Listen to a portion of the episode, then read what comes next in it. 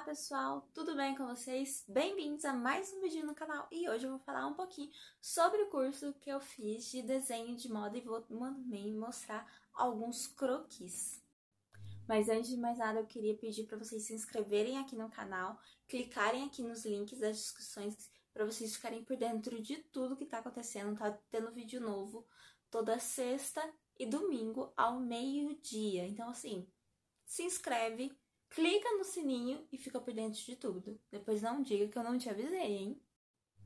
Hoje eu vou falar sobre alguns dos meus desenhos e principalmente sobre o curso de desenho de moda que eu fiz na pandemia, que foi em 2020. Eu fiz lá por maio, né? É, março de 2020. Então eu vou mostrar aqui são alguns dos meus desenhos para vocês, tá bom? Esses desenhos eles foram inspirados é, em História da Moda. Ao mesmo tempo, eu tava também fazendo um outro curso online, que era o de História da Moda, e esse de desenho de moda, mas o História da Moda vai deixar para outro vídeo e eu vou falar algumas coisas sobre desenho de moda, lembrando que a minha especialidade não é em desenho de moda, mas sim em consultoria de imagem e estilo, mas eu vou falar como alguém que desenha, que faz desenho de moda, tá bom?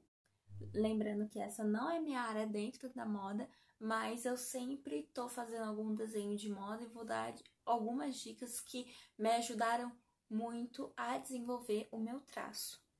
Primeira coisa, principalmente se você vai fazer um curso é, de desenho, é, seja de desenho de moda, você tem que ter praticidade. É, você tem que praticar todos os dias. Não adianta o professor estar tá lá, ele te passar as introduções, o croquis de nove cabeças e você é, não praticar. Não adianta, gente, tem que praticar todos os dias, tá bom? Porque senão o seu traço ele acaba não melhorando.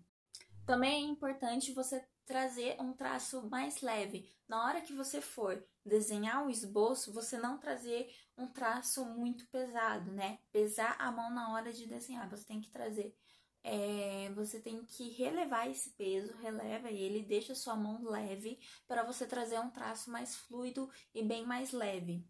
E agora eu vou dar dicas de alguns desenhos em si. Gente, sempre que eu vou fazer o desenho, eu vejo a combinações de cores e utilizo principalmente para dar acabamento. Essa é uma dica assim muito importante que eu acho que faz total diferença no desenho é o que? Caneta Nankin. Essa daqui é a 04 e a 08, fazem total diferença no seu desenho de moda. Bom, pessoal, esse foi o vídeo de hoje. Espero que vocês tenham gostado. Quem gostou desse desenho aqui,